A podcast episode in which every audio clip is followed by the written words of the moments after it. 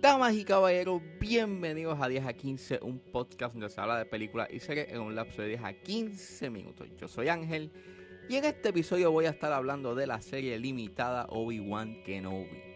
Obi-Wan Kenobi está disponible en Disney Plus, así que sit back, relax, que 10 a 15 acaba de comenzar.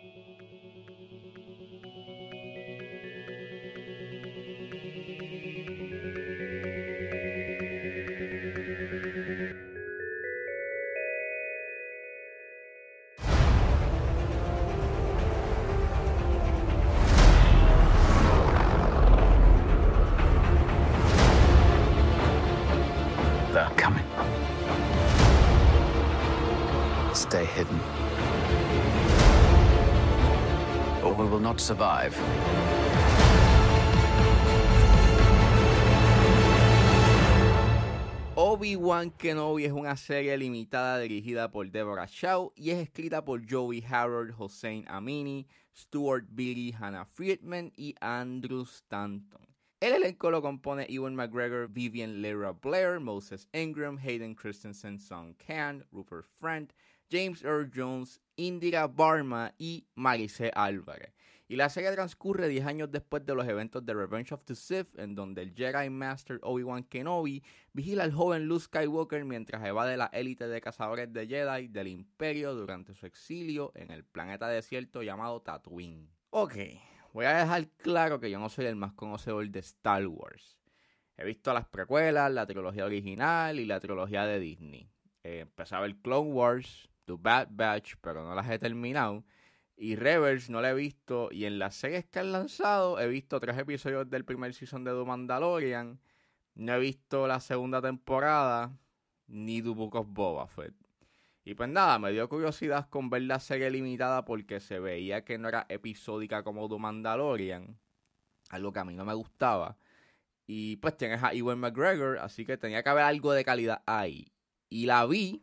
Y para mí es una serie que es bien incompetente. Mira, a este punto la viste, la verás o vas a ver el último episodio. Y eso está cool y está bien. Lo que quiero traer con este episodio es esta conversación de qué es la que hay con la franquicia. Si la trilogía de Disney fue un desastre y los dos spin-offs que hicieron, o sea, Rogue One y Solo, pues Rogue One es la mejor, o por lo menos lo mejor que han hecho en la pantalla grande bajo el liderato de Disney. The Force Awakens en su tiempo, pues me gustó.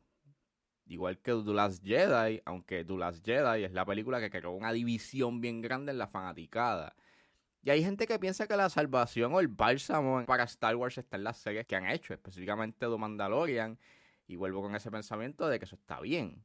Obi-Wan se suponía que iba a ser una película, un A Star Wars Story, y se nota. La idea de ser una serie no viene como una idea preconcebida, sino como un mandado por Disney. Y pues voy a darle ese espacio para expandir más en esa narrativa.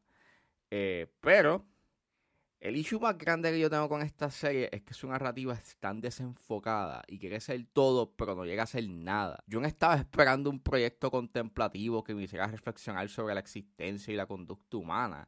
Yo mínimo estaba esperando una historia que fuese entretenida. Y Obi-Wan lo que trae a cambio es una pseudo historia sobre la culpabilidad y de llegar a un acuerdo consigo mismo, como la venganza no es la respuesta y que puedes terminar como el mismo que te causó la herida mientras quiere hacer una aventura divertida al estilo de The Mandalorian, mientras tiene que conectar con A New Hope, mientras quiere proveer fanservice, mientras quiere hacer tu típico Star Wars con su acción y efectismo. Y esa amalgama termina creando una historia sin norte, con resoluciones sosas y que con una inconsistencia en el canon. Vuelvo, a mí me puede importar menos si vas a jugar con, con la cronología de los eventos de la trilogía original. Claro, siempre y cuando lo que vayas a hacer esté bueno. En este caso, lo que hacen es una narrativa que no tiene sabor. Yo sé que yo he dicho que eh, no es el destino, es el viaje para llegar a ese destino. Pero el problema aquí es que el viaje es uno carente de intriga. O sea, gran parte del viaje se convierte en un rescate a un personaje que se supone que no se conocen, pero a lo largo del viaje acontecen estupideces. Como por ejemplo, en el segundo episodio todos los Bounty Hunters les envían un holograma en busca de Obi-Wan, pero cuando viajan a otro planeta no hay un se busca, además de que Obi-Wan está vestido como un Jedi. Y puede sonar como un nitpick, pero es que los set pieces de acción están tan mal construidos y carecen de un flujo de intensidad. No hay un setup, es más un aquí hay una escena de acción y ya. Los últimos dos episodios mejoran entre comillas, pero es demasiado tarde. Y la dirección de esta serie es tan pedestre. O sea, no solamente hay issues básicos grandes de edición, es que la continuidad en algunos set pieces es, nula, al igual que la continuidad en sí. O sea, en el cuarto episodio, Obi-Wan está nadando bajo el agua para entrar a la base de los Grand Inquisitors y cuando está caminando por la base está seco. ¿What? Y no es que pasaron horas, es que literalmente él sale y está automáticamente seco. Entonces el uso del shaky cam es absurdo. O sea, estoy viendo más cómo mueven la cámara de lado a lado que el duelo que tienen Obi-Wan y Darth Vader. Y si fuese que la coreografía es bien compleja y complicada, pero no, mano, es bien básica. Y aún así tienes un shaky cam tan innecesario con la intención de darle más intensidad a la secuencia de acción que lo que hacen es distraer, es, completamente una distracción. Para mí lo peor están sus personajes, específicamente el de Leia, el de Vera y Darth Vader. Mira, la culpa de por qué el personaje de Leia es annoying, mm, la culpa no es la actriz, la razón por la cual puede resultar annoying es por la manera en cómo ella habla, porque un niño no habla de la manera en como los guionistas piensan que un niño habla, no se siente natural y termina siendo super, hiper, mega annoying y distracting y jarring. Y me da tristeza por Moses Ingram y que gente que es juguito de basura le hayan tirado en sus redes comentarios racistas. Que no te haya gustado su personaje por X o Y razón es una cosa, pero eso no justifica el racismo. Y Moses Ingram es una buena actriz. El hecho está en el guion y dirección. Si te soy honesto, el arco que tiene, pues funciona en papel. El problema está en que la forma en cómo lo desarrollan en la serie no tiene espacio ni enfoque en la serie y cuando por fin deciden enfocarse en él, que es en el penúltimo episodio, es bien llano y superficial, al igual que su resolución. Even though la escena que ella tiene actualmente está cool. Entonces la dirección que le dieron es una demasiado agresiva que no funciona. Su personaje tenía que mantener su ira para entonces poco a poco ir, escalando hasta el clímax que le dan. Maybe soy yo, pero la caracterización de Darth Vader en esta serie es bien meh. Pienso que se convierte en este villano que es villano porque lo es y hace cosas de villano porque es malo. Vader es volátil, pero en la trilogía original era un tipo que llega a explotar en ira y en agresividad cuando alguien era un obstáculo en su objetivo o para demostrar que tenía el control. El hecho en que en una escena aterrorice un pueblo matando a dos civiles, yo lo veo como una manifestación obscena de poder y sin ningún motivo excepto el del fanservice.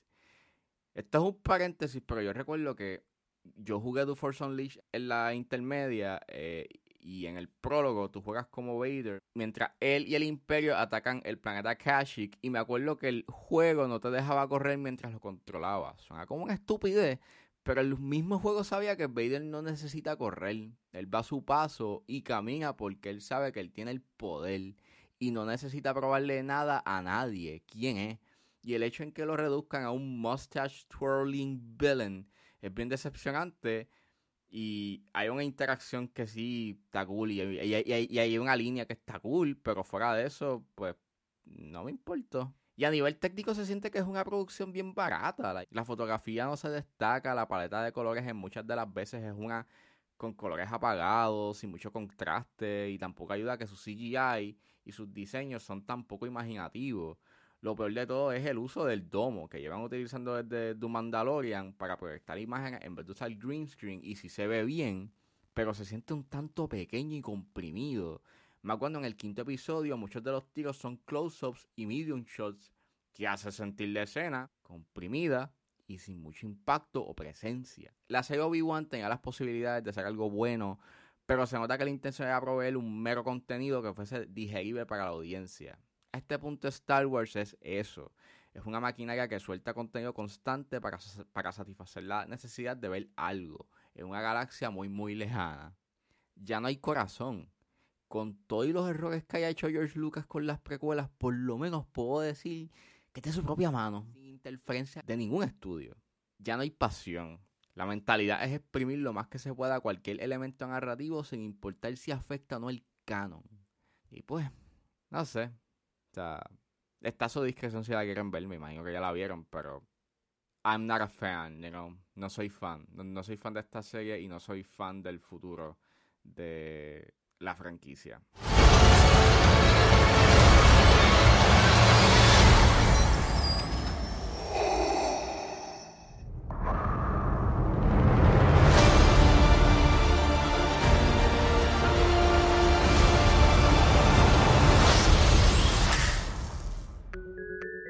Bueno, eso fue todo en este episodio de 10 a 15. Espero que les haya gustado. Suscríbanse a mis redes sociales. Estoy en Facebook, Twitter e Instagram con ángeles.br. Recuerden buscarme en su proveedor de podcast favorito como 10 a 15 con Ángel Serrano. Gracias por escucharme y nos vemos en la próxima.